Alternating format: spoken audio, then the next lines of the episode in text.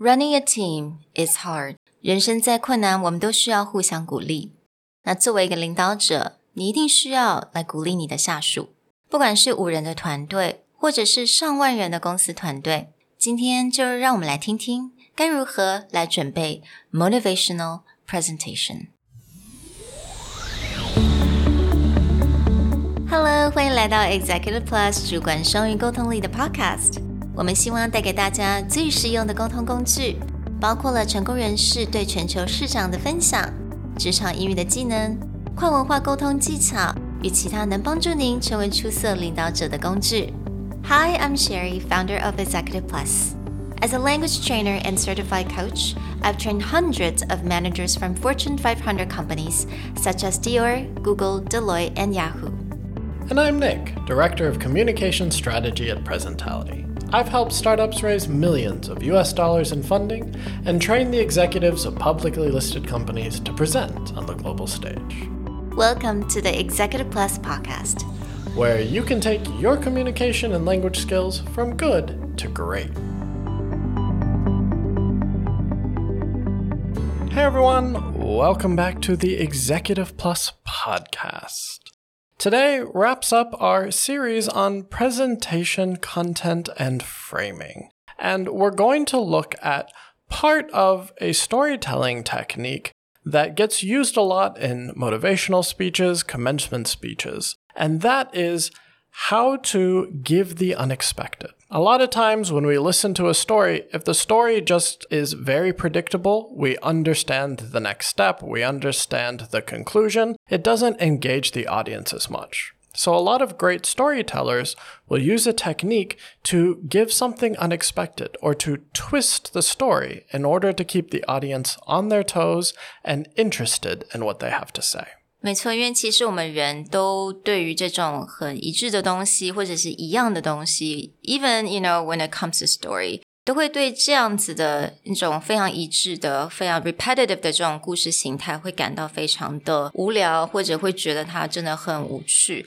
所以我们在讲故事的时候，最好的故事就是有一些 unexpected turning point。那我们今天就要来分享给大家。当你要在讲这个 turning point 的时候，你要该怎么样去陈述会比较好？So today we actually use an example from J.K. Rowling's commencement speech at Harvard in 2008. Throughout J.K. Rowling's speech, because her own life matches this idea of unexpected turns and hardships that she had to figure out how to reframe and learn from, her speech follows this pattern quite often. And she will set something up and then turn around and give you the opposite of what you expected. So there's a great part at the very beginning of her speech where she says, Not only has Harvard given me an extraordinary honor, but the weeks of fear and nausea I have endured at the thought of giving this commencement address have made me lose weight a win win situation. You can see through this that she's setting it up to be that it's a high honor and this is a wonderful thing. And then she talks about her own challenge and how to reframe that idea into something of a win win. 那接下来呢，他又讲到了，当他要在写这个 speech 的时候，他开始回想到他之前他大学毕业的时候听到的这个 commencement speech. So she said. Delivering a commencement address is a great responsibility. Or so I thought until I cast my mind back to my own graduation. The commencement speaker that day was the distinguished British philosopher Baroness Mary Warnock. Reflecting on her speech has helped me enormously in writing this one because it turns out that I can't remember a single word she said. This is another great example of how she gives you something unexpected. She's lining it up that I'm thinking back on my own youth, and, and what I realized is I don't remember anything. yeah. And it's that fun turnaround. When giving a motivational speech, people often think that you need just to say positive or constantly building up. But through J.K. Rowling's speech and another commencement speaker who I really love, Neil Gaiman, if you look at his speech, he does the same thing. They're constantly turning around what you think is coming next. Now, you can't do this incessantly because people will also start to get used to, oh, they're going to say something that's the opposite of what I think. But when you sprinkle this throughout your entire speech, you start to make sure that your audience is paying attention to your stories. It's not just a happen, then B happen, then C happen, and they can predict what happened next. It's finding these really interesting realizations that reframe how people think. 所以要利用这个的技巧，也就是给观众这种 unexpected 的这种技巧，其实也不要太长的使用。像刚刚 Nick 所讲的嘛，你就是 sprinkle it throughout，就是偶尔用一次，那你不要用的太，当然让大家有这种惯性，觉得说他 他们可能听听就会 expect 你等一下会，you know do an, another unexpected turn. So definitely don't do this a lot, but do it a couple of times and sprinkle it throughout. It's really effective. 所以像刚刚这个 commencement speech，我们会觉得说，好像他讲说，诶，他回想到以前呐、啊，那个 speaker 他讲了多少，you know，对他人生中非常有用的话，and but actually turns out that you know，我根本一个字都不记得。 Let's talk a bit about an easy way that you can frame out these realizations. There's a few language takeaways that you can use to talk about you you realize something. In the case of J.K. Rowling, she uses the phrase it turns out that.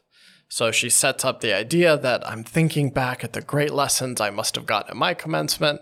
It turns out that I can't remember a single word. You can use other phrases that are similar. For example, I realized that. Or, it suddenly came to me.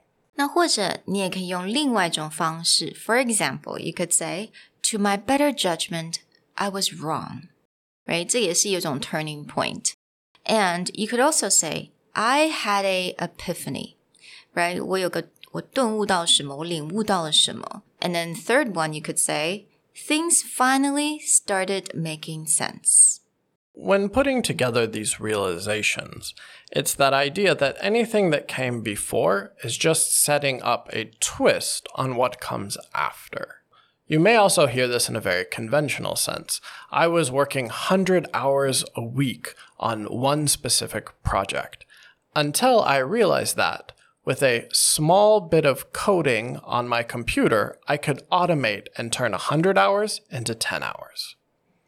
So here you have that basic idea of A, I realize that, and then I twist it into B. That can be used conventionally, or that can be used in the JK Rowling, which is a complete switch of someone's expectations. 或者你也可以讲，比如说你在讲人生的经验的故事的时候，你可以说，嗯、um,，you know, I've always hated failures, but to my better judgment, I was wrong failures have a lot of benefits. So you can start talking about, you know, the benefits of having failures, the benefits of getting these challenges and this difficulty through life. To my better judgment, I was wrong. 它也是一种陈述一种东一件事情，它正在一个大的转变。